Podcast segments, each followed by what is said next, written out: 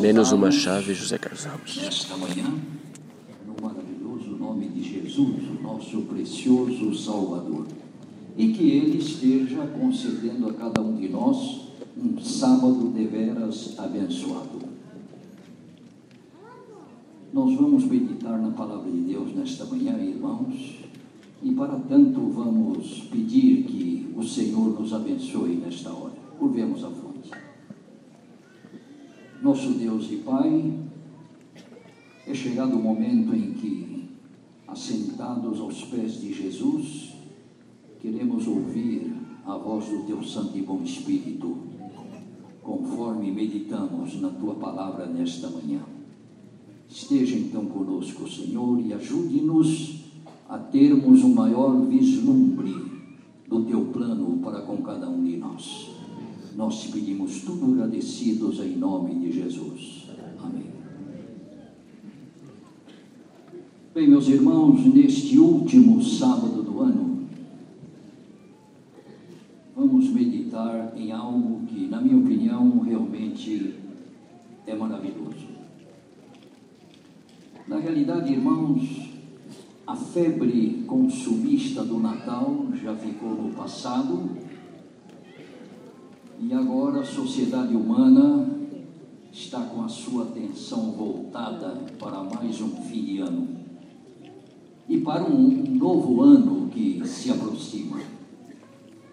E como só ia acontecer nessa ocasião, irmãos, alguns videntes, entre aspas, né? alguns videntes, começam a vaticinar o que eventualmente acham que poderia acontecer no novo ano.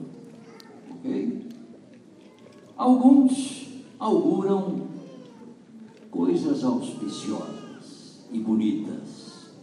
Outros, ao contrário, preveem calamidades e sinistros que se abaterão aqui e ali sobre uma humanidade despreparada e indefesa. Coisas que finalmente, quando o ano passa, a gente chega lá na frente e vê que a maior parte dessas coisas foi apenas mera fantasia, que não tinha significado nenhum.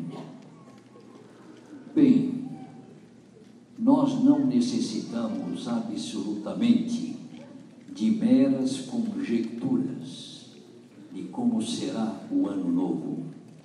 Vai ser assim, vai ser de outro jeito, etc. Mesmo de uma visão do novo ano, nós não precisamos. Nós não precisamos. Para os que dão atenção à Bíblia, os que estudam a palavra de Deus, não há mistério. Eles sabem perfeitamente, como diz a Bíblia, que o mundo vai de mal para pior. E isto se intensificando cada vez mais até a volta de Jesus. Sinais dos tempos, não é verdade? Na realidade, meus irmãos, pelo que as Escrituras afirmam, nós podemos ter plena certeza, plena garantia de que a cada ano que passa, nós estamos mais próximos do maior acontecimento de todos os tempos a manifestação gloriosa de Jesus, poderosa de Jesus nas nuvens dos céus. Não, irmãos, não precisamos absolutamente de uma visão de como será, o que, que vai acontecer, quais são os fatos que vão marcar o novo ano. Não precisamos disso. Não precisamos. Carecemos sim, irmãos, isto sim nós precisamos de uma visão não do novo ano, de uma visão para o novo ano. Uma visão, meus queridos irmãos, que nos dê a certeza que em 2014, perdão, nós teremos condições avançando. E teremos a segurança de Deus para o desenvolvimento do nosso caráter e para um melhor preparo para aquilo que finalmente vai acontecer o preparo para a eternidade. Uma visão para, própria para o novo ano. E eu pergunto, irmãos, onde é que poderíamos encontrar uma visão adequada para enfrentarmos o novo ano, nele penetrarmos e avançarmos com segurança? Onde estaria esta visão? Bem, se vocês me permitem, eu gostaria de sugerir que a primeira visão registrada no livro do Apocalipse é a visão que necessitamos para um ano novo, para o ano que se finda e para aquele que se aproxima. O Apocalipse, meus irmãos, foi escrito no final do primeiro século. Uma época difícil para os cristãos. Os imperadores estavam aí já perseguindo a igreja, a volta de Jesus era ardentemente aguardada ainda naquele século, e o fim estava chegando, o fim do século, e Jesus não havia aparecido. E os cristãos, irmãos, olhavam com muita expectativa e também com muita apreensão para aquilo que estava pela frente. Então, irmãos, nesta hora cruciante, foi dada uma visão do Cristo glorioso. E eu quero adiantar, irmãos, que a visão do Cristo glorificado é a visão que nós precisamos às vésperas de novo. Então, irmãos, vamos ver essa visão. Vamos meditar nesta visão. Visão que o apóstolo João teve na abertura das revelações da ilha de Patmos, onde o Apocalipse foi escrito. Apocalipse capítulo 1, abram suas Bíblias. Primeiro capítulo de Apocalipse, a partir do verso 9, é quando começa a narrativa da visão, o relato da visão.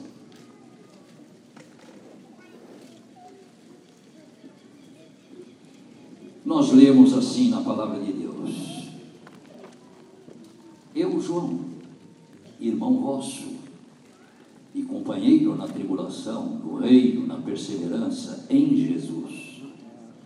Achei-me na ilha chamada Patmos, por causa da palavra de Deus e de, do testemunho de Jesus. Ilha de Patmos era uma ilha penal, para onde eram enviados os piores elementos do Império Romano. E para ali João foi enviado por causa de um crime que ele cometia todos os dias ele pregava o Evangelho.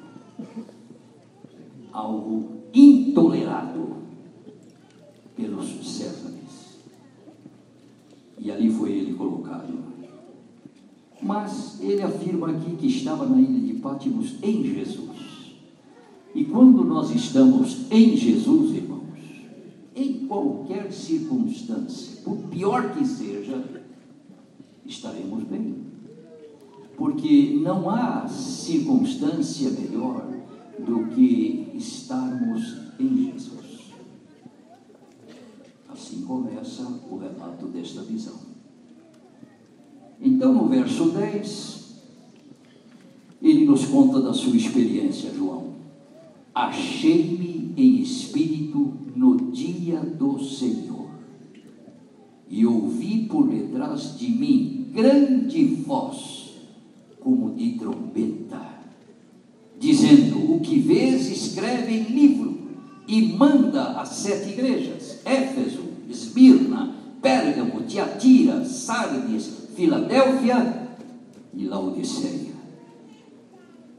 Voltei-me para ver quem falava comigo, e voltado vi sete candeeiros de ouro e no meio dos candeeiros, um semelhante a filho de homem, com vestes talares, cingido à altura do peito, com uma cinta de ouro. A sua cabeça e cabelos eram brancos como a alva lã, como neve, os olhos como chama de fogo, os pés semelhantes ao bronze polido, como que refinado numa fornalha, a voz como voz de muitas águas. Tinha na mão direita sete estrelas, e da boca saía de uma afiada espada de dois gumes. O seu rosto brilhava como o sol na sua força. Quando vi, caí a seus pés como morto. Porém, ele pôs sobre mim a mão direita, dizendo: Não temas, eu sou o primeiro e o último, e aquele que vive. Estive morto, mas eis que estou vivo pelos séculos dos séculos, e tenho as chaves da morte e do inferno. Escreve, pois, as coisas que viste, e as que são, e as que hão de acontecer depois destas. E obedecendo a esta ordem, o Apocalipse foi escrito. E temos hoje esse maravilhoso livro na palavra de Deus. O último livro da Bíblia. A máxima revelação de Jesus. Mas aqui está a visão, irmãos. Importante ou não? Vamos ver, vamos meditar um pouquinho. Primeira coisa que eu pergunto, irmãos, em que dia foi dada a visão a João? No dia do Senhor. E qual é o dia do Senhor? Claro, é o sábado. Não é? Lá Isaías, Deus fala do sábado como meu santo dia. O dia do Senhor. Santo dia do Senhor. Bom, na realidade, meus irmãos, uma visão diária de Jesus uma visão contínua de Jesus é o segredo para uma vida cristã vitoriosa. Sim.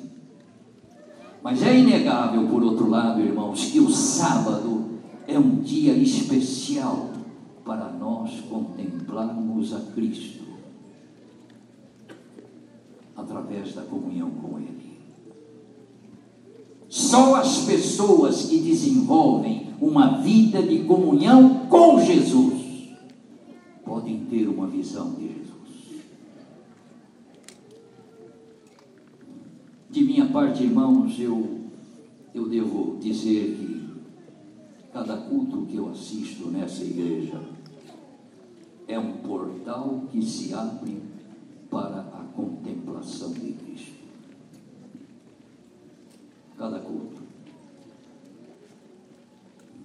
Pena que há pessoas, irmãos, que usam o tempo sagrado da reunião para outros fins, para conversar, para rir. E o inimigo é tremendo, irmãos. Ele, ele realmente que deseja desviar a mente nossa do que se processa no culto. Porque ele sabe que aquilo que se apresenta no culto é para edificação da igreja. E o diabo não quer isso. Mas, irmãos, graças a Deus, cada reunião que assisto aqui, eu sou agraciado com uma visão de Jesus. E eu acho que muitos de vocês também são. E se a gente vem à igreja e fica uma manhã inteira na igreja, como acontece aos sábados, e não temos uma visão de Jesus, nós perdemos o tempo, irmãos. Porque o que vale, o que conta, é uma visão de Jesus. Através dos hinos que cantamos e ouvimos, através do estudo da palavra de Deus, das orações, uma visão de Jesus é fundamental. Fundamental. Então, irmãos, ele começa dizendo que foi no dia do Senhor que teve esta visão. Muito próprio este dia para uma visão de Jesus.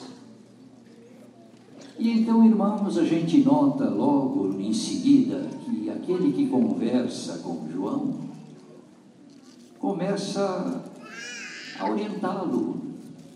E então, uma das primeiras coisas, eh, Jesus apresenta o, o que deve ser o, o que deveria ser o destinatário daquilo que João vai contemplar e ouvir na visão.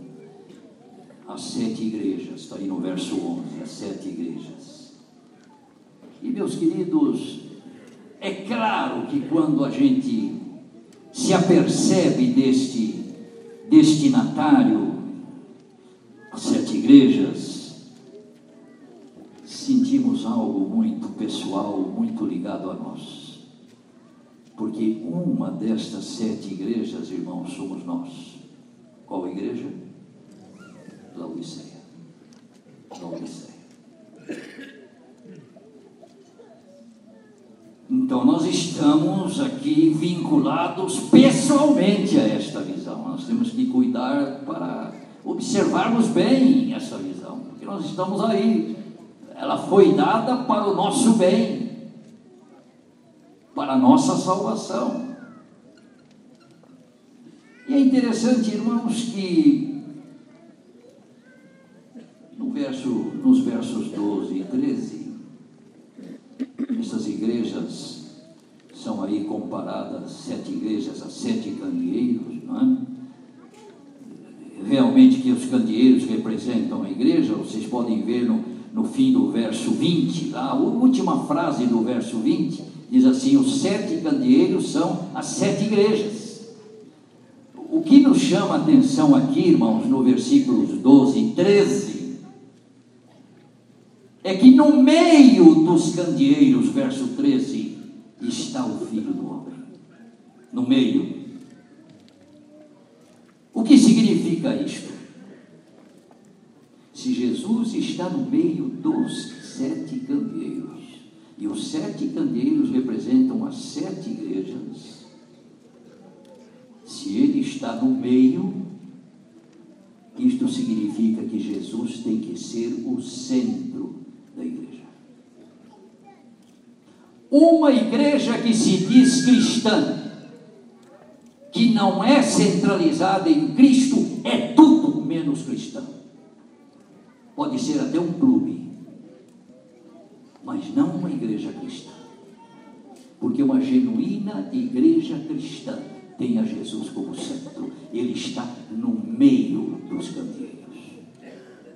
Ele não está lá do lado direito, ou do lado esquerdo, ou lá atrás, ou lá na frente. Ele está no meio. O centro. Isso me leva a perguntar, irmãos: é Jesus o centro da igreja adventista do sétimo dia? Desde que, tornei, que, que me tornei adventista, há 60 anos atrás. Eu não vou dizer a minha, a minha, a minha idade quando me tornei adventista, para vocês não calcularem a minha idade hoje, não é? Quando se chega a uma certa altura, é bom ficar falando que idade tem. Mas, meus irmãos, desde que me tornei adventista, há 60 anos atrás, eu tenho pesquisado este assunto. É a minha igreja uma igreja cristocêntrica? E tenho chegado à conclusão, irmãos, que graças a Deus ela é cristocêntrica. Mas a questão é, irmãos, que muitas vezes podemos pertencer a uma igreja cristocêntrica e não termos a Cristo em nossa vida como centro. Não é verdade? Daí a pergunta, irmãos: é Jesus o centro da tua vida, meu irmão? Minha, minha distinta irmã, Jesus é o centro da sua vida? Outra coisa, Jesus se colocar no centro dos candeeiros, no meio dos candeeiros, significa que ele está com a sua igreja em todo lugar e em todos os tempos. Porque essas sete igrejas representam a igreja no transcurso dos séculos, desde a primeira vinda de Jesus até a segunda vinda de Jesus. Então, se Jesus é o centro da nossa vida, irmãos, isso é garantia de que Jesus estará sempre conosco. Não é o que mais precisamos? Sim ou não? Claro. Que adianta José Carlos Ramos ter um diploma de teologia na parede? E ter um diploma de doutorado da Andrews na parede? Se Jesus não é o centro da sua vida, irmãos, tudo isto não tem o mínimo valor. O que dá valor à vida é o centro da vida, Jesus. Aí a vida terá o seu devido valor. Porque Jesus é o Criador e o Salvador da vida humana, e ele sacrificou sua própria vida para que a vida humana fosse preservada. Então, Jesus é a garantia, Jesus é a razão de todas as coisas. E se ele for o centro da nossa vida, irmãos, podemos ter certeza que ele estará conosco sempre, em qualquer circunstância, e isso é bom, isso é ótimo. E a promessa dele foi exatamente esta: antes de subir para o céu, ele disse: Eis que estou convosco todos os dias. Até quando? Até a consumação do século. E meus irmãos, quando chegar a consumação dos séculos, aí não é Jesus que estará conosco, não. Somos nós que estaremos com Jesus. E isso por toda a eternidade. Toda a eternidade. Bem, irmãos, no verso 13, nós lemos que Jesus estava, na visão a João, é, vestido de vestes talares. É, que vestes talares são estas? As vestes do sumo sacerdote no dia da expiação. Impressionante, irmãos. Lá no antigo Israel, quando chegava o dia da expiação, o sumo sacerdote tirava as suas vestes imponentes de sumo sacerdote e vestia uma veste simples de linho branco para oficiar os ritos do dia da expiação. E é exatamente assim que Jesus aparece a João, vestido com as vestes simples, humildes, usadas pelo sumo sacerdote no dia da expiação. Mas espera aí, pastor.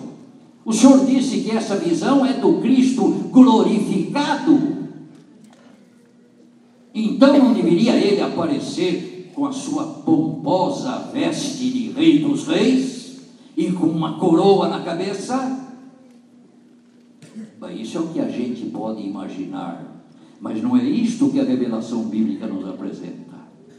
Jesus vestido com as vestes simples, humildes do sumo sacerdote no dia da expiação.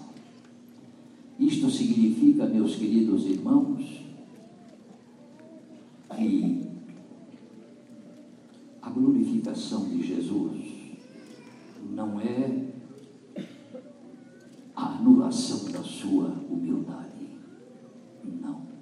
Mesmo glorificado, Jesus continua humilde. E se você um dia quer habitar com Jesus, como o rei do universo, você tem que ser humilde. Você é orgulhoso, se você é prepotente, se você se acha tal, cuidado. Você está num caminho perigoso. O humilde Jesus um dia reunirá o seu povo humilde também para estar com ele por toda a eternidade. Bom, vestes talares a humildade de Jesus. Mas tem mais uma coisa: Ainda no versículo 13, além das vestes talares, Jesus estava cingido à altura do peito, fim do verso 13, com uma cinta de ouro. Oh, esse detalhe é importante. Cinta de ouro é o símbolo da sua autoridade como juiz de todo o universo. Aqui, o humilde Jesus é o exaltado Rei dos Reis, aquele que é o Salvador, é também o Senhor. E meu querido irmão, minha distinta irmã, se você ama Jesus, se você tem a Jesus no seu coração, não precisa ter medo dele, porque ele é o juiz. Você pode confiar nele, porque além de juiz, ele é o advogado. Além do rei, ele é o sumo sacerdote. Além do Cristo exaltado, ele é o Cristo humilde. Então você pode confiar nele. E no verso 14, a descrição continua, dizendo o seguinte: a sua cabeça e cabelos eram brancos como a alva lã, como neve. Cabeça e cabelos brancos. Bom, irmãos, eu quando olho no espelho, eu vejo meus cabelos brancos, já não há como negar. Eu estou na idade mais bonita. Na chamada terceirona, não é? Cabelos brancos para o ser humano significa avanço na idade. Mas é claro que não significa apenas isto. Significa também amadurecimento, experiência. Cabelos brancos para Jesus o que significa? Sua dignidade, sua experiência. Jesus conhece profundamente qualquer circunstância. Ele passou por provas além, infinitamente além daquelas pelas quais passamos. Ele é toda experiência. E Ele poderá nos socorrer em qualquer circunstância. Não há situação difícil para Jesus. Podemos nele confiar com toda segurança, confiar na sua experiência, na sua sabedoria. Não há questão para a qual Jesus não tenha uma resposta. E não há problema para o qual ele não tenha uma solução. Ele sabe todas as coisas. Ele poderá nos ajudar em qualquer situação. Isto é o que significa, irmãos, os seus cabelos brancos.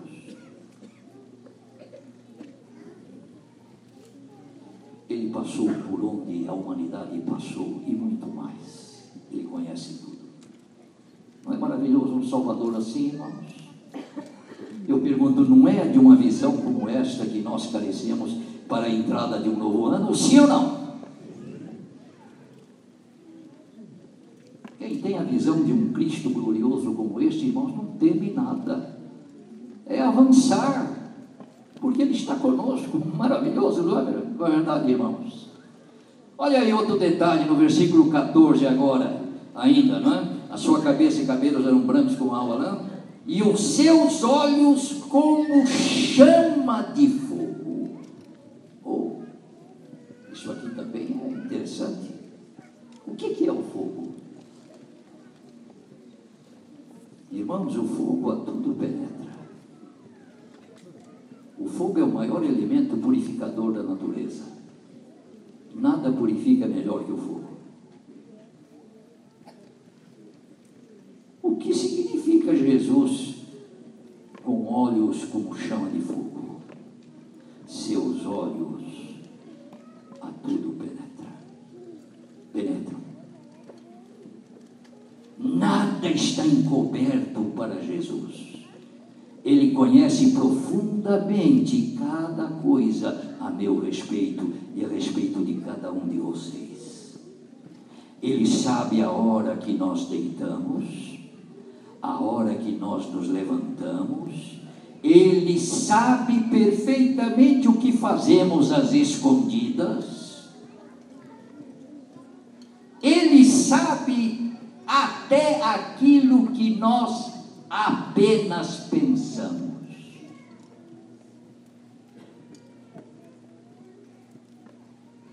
Ele testemunha tudo o que fazemos de dia e de noite. Ele sonda o nosso íntimo, o nosso coração.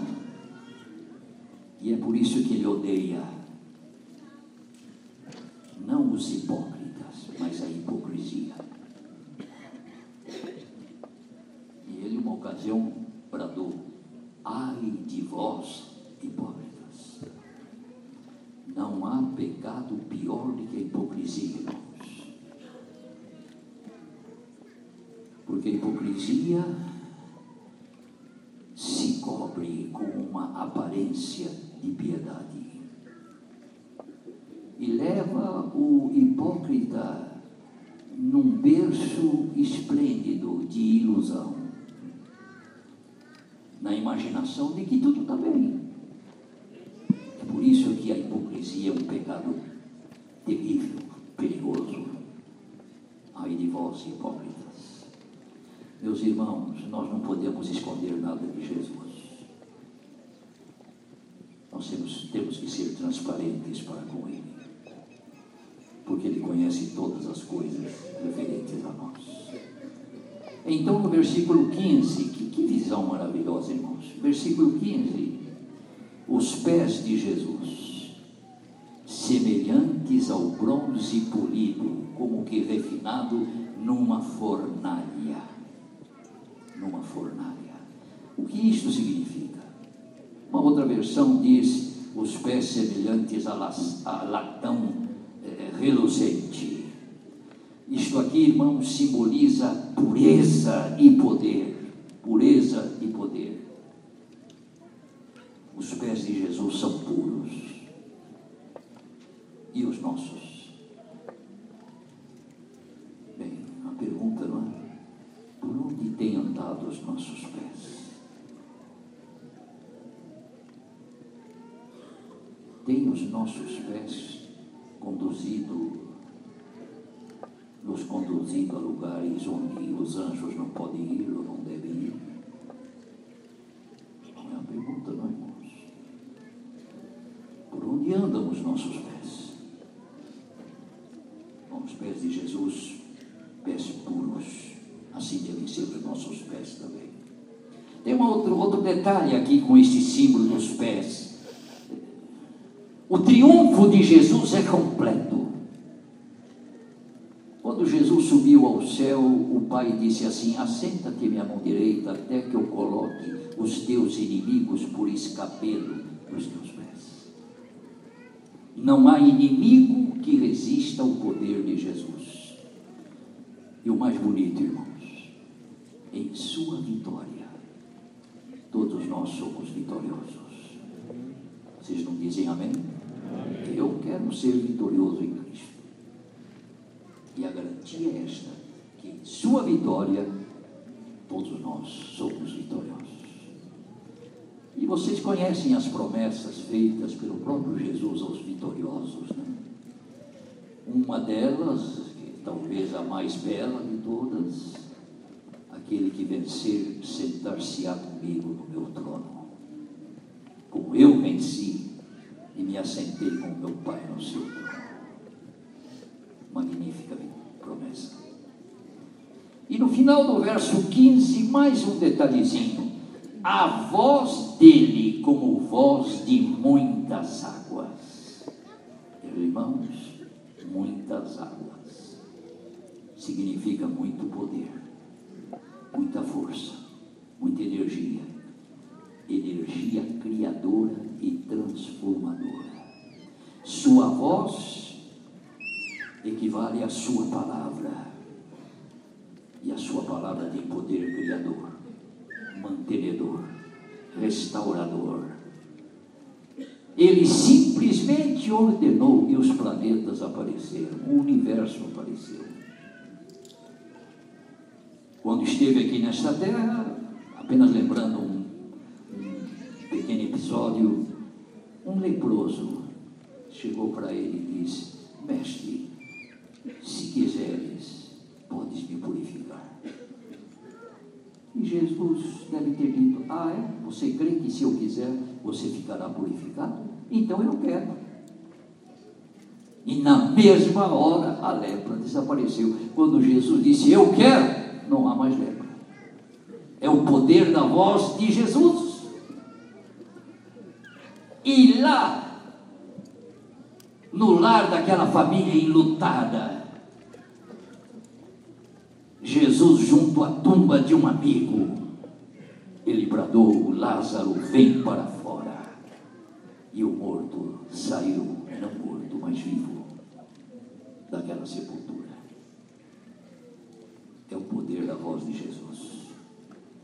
Estamos dando atenção à sua voz. No verso 16, irmãos, mais um detalhe importantíssimo. Tinha na mão direita sete estrelas. O que, que representam as estrelas? Se você olhar no verso 20, é? mais para o fim do verso, diz assim: as sete estrelas são os anjos das sete igrejas. Os anjos das sete igrejas representam a liderança da igreja. A liderança da igreja.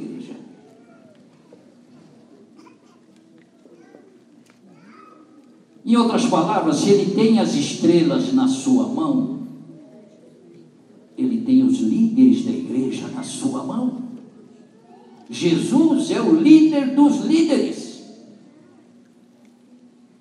Há pessoas, irmãos, que facilmente criticam os, livre, os líderes da obra de Deus.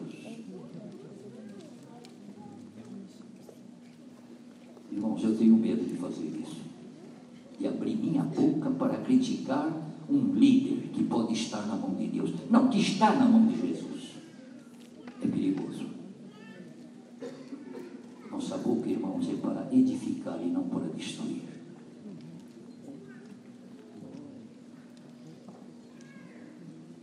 O verso 16 diz mais uma coisa: da sua boca aguda espada de dois gumes, mais um símbolo da palavra de Deus, a Bíblia. Mensagem viva e eficaz que penetra até o ponto de dividir alma e espírito juntas e medulas e é apta para discernir os pensamentos e propósitos do coração. Sim, a palavra de Deus, de acordo com Hebreus 4, verso 12. Estamos estudando a palavra de Deus como devemos fazer cuidadosamente, com atenção, cada dia.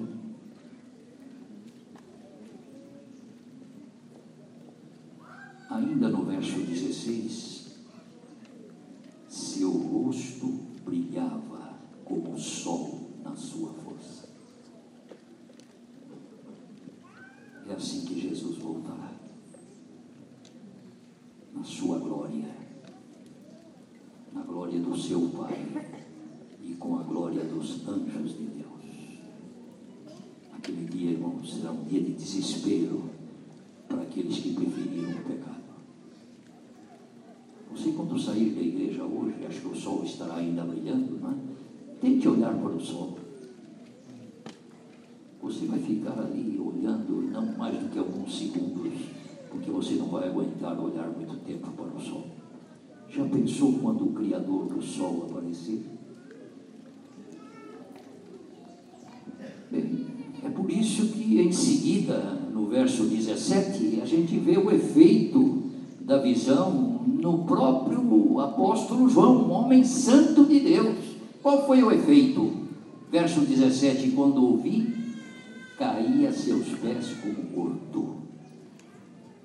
caía a seus pés como quem? O apóstolo. Aqui não está falando que Nero caiu aos pés dele como morto. Não, foi o apóstolo João.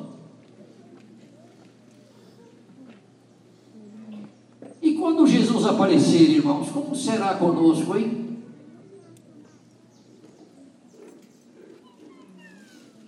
Bem, a verdade é que nenhuma visão dessa natureza aqui é dada para que uma pessoa caia como morta. Não. Uma visão desta aqui é para, é para incutir vida, nova força, nova energia e não morte. É por isso que em seguida, quando João cai ali sem sentidos como morto, Jesus coloca a sua mão direita nele. Que coisa, o toque de Jesus, que coisa maravilhosa. O toque de Jesus. Coloca a sua mão direita.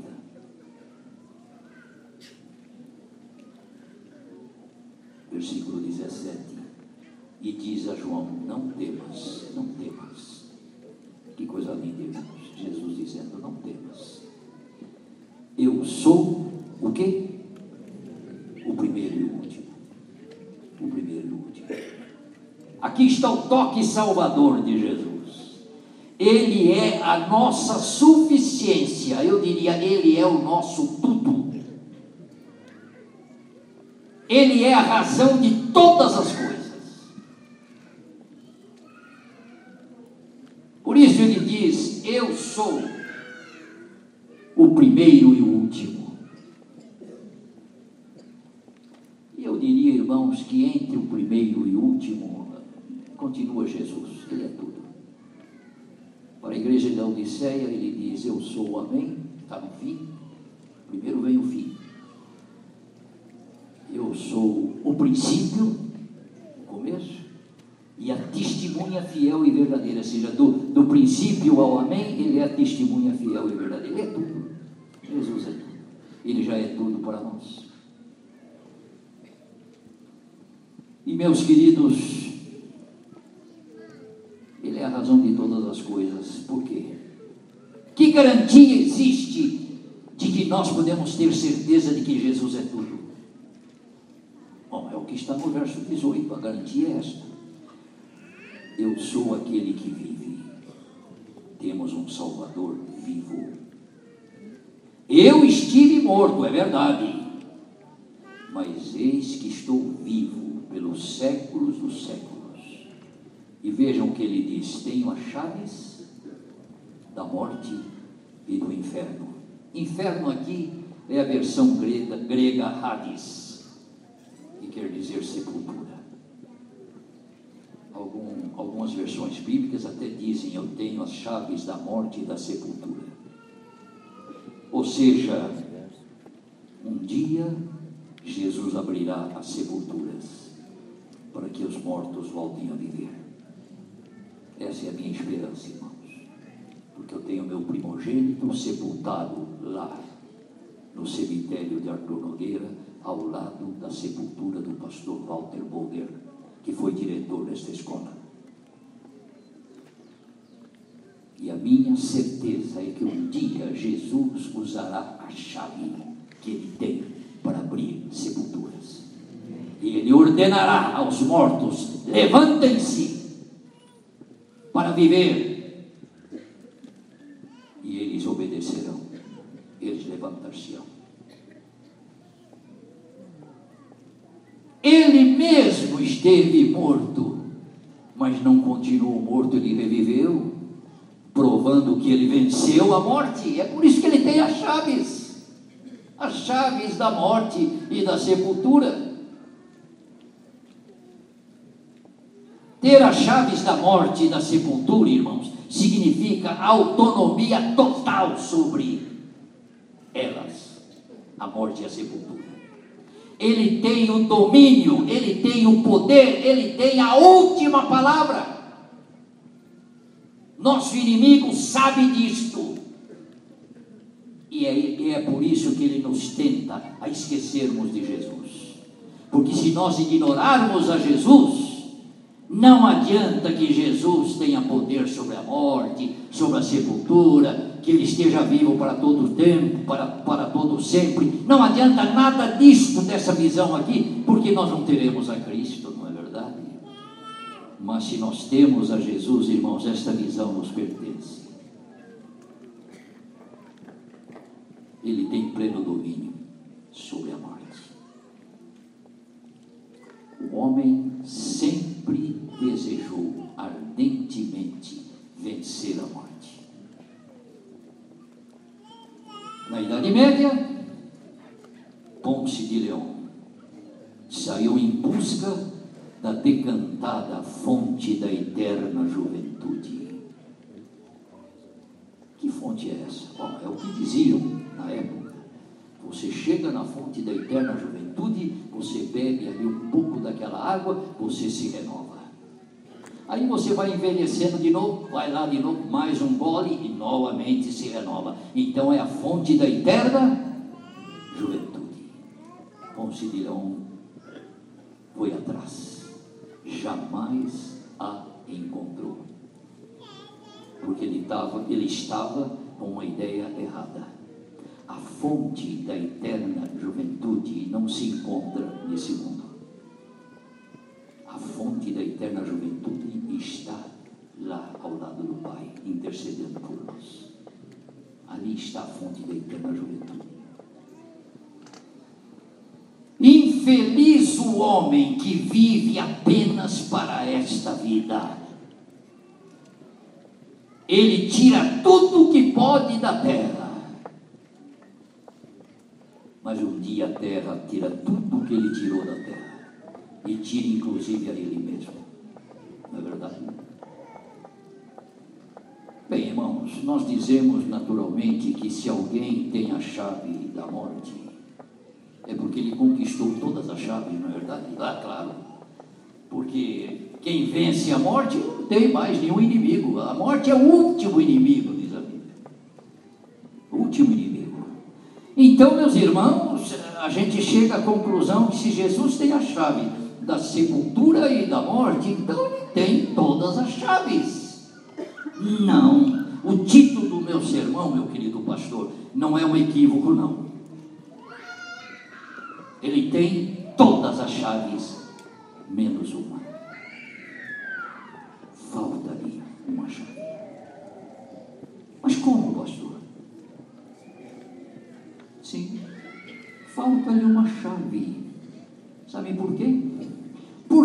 Não, se não lhe faltasse uma chave, ele não apareceria no capítulo 3 de Apocalipse do lado de fora, batendo numa determinada porta e pedindo entrada. É porque ele não tem a chave daquela porta. É por isso que ele está batendo e pedindo entrada. Onde é que está isso? Apocalipse 3, verso 20. Eis que estou à porta e bato. Como é que eu sei que ele está do lado de fora? Porque ele está batendo. E não só isso, se alguém ouvir a minha voz e abrir a porta, eu entrarei entrarei na sua casa e cearei com ele e ele comigo. Então, irmãos, me desculpem, mas Jesus não tem todas as chaves. Falta-lhe uma. A chave dessa porta aqui. E essa porta aqui representa o quê? O que, é que simboliza uma porta fechada para Jesus?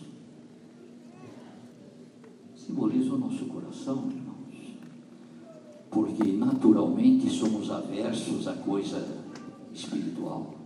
É mais fácil passar duas horas num campo de futebol, mesmo com chuva e frio, do que ficar uma hora assistindo um sermão, um culto. Não é verdade?